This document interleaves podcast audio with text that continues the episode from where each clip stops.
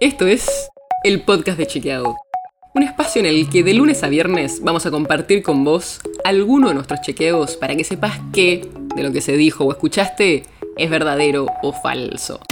También te vamos a presentar las verificaciones que hacemos de las desinformaciones que andan circulando por ahí y vamos a traerte datos y contexto para entender mejor las noticias. Soy Olivia Sor.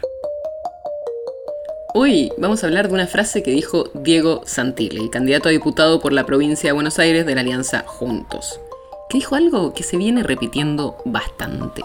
Y no es tan así. Lo dijo en el debate de la semana pasada. Escúchalo.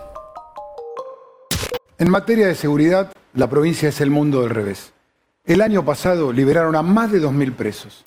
Pero esto que dijo el candidato y ex ministro de Seguridad de la Ciudad de Buenos Aires es engañoso.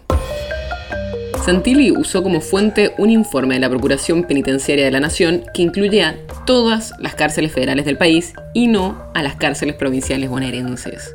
O sea, es cierto que en 2020 hubo una disminución de la cantidad de personas en las cárceles parecida a lo que dijo Santilli, pero no de las cárceles bonaerenses, sino de las cárceles del Servicio Penitenciario Federal distribuidas en las 24 provincias del país.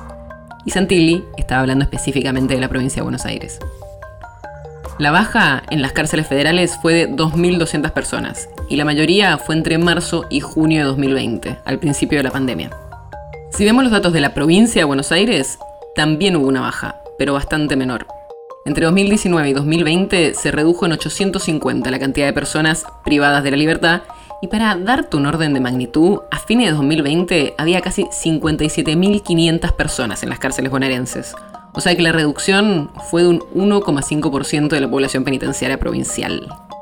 También el año pasado, por la pandemia y el miedo de que se extienda el virus de forma incontrolable en las cárceles, se usó en muchos casos la prisión domiciliaria, en línea con recomendaciones de organismos internacionales.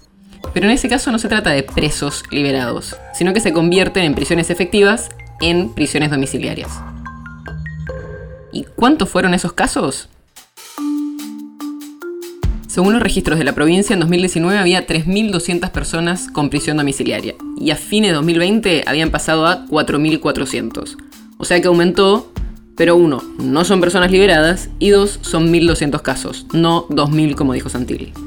Así que es cierto que hubo alrededor de 2.000 personas liberadas el año pasado, pero eso fue a nivel nacional. No es lo que pasó en la provincia de Buenos Aires, de donde estaba hablando Santilli. El podcast de Chequeado es un podcast original de Chequeado, producido en colaboración con Posta. Si tienes una idea o algún tema del que te gustaría que hablemos en un próximo episodio, escribinos a podcast.chequeado.com.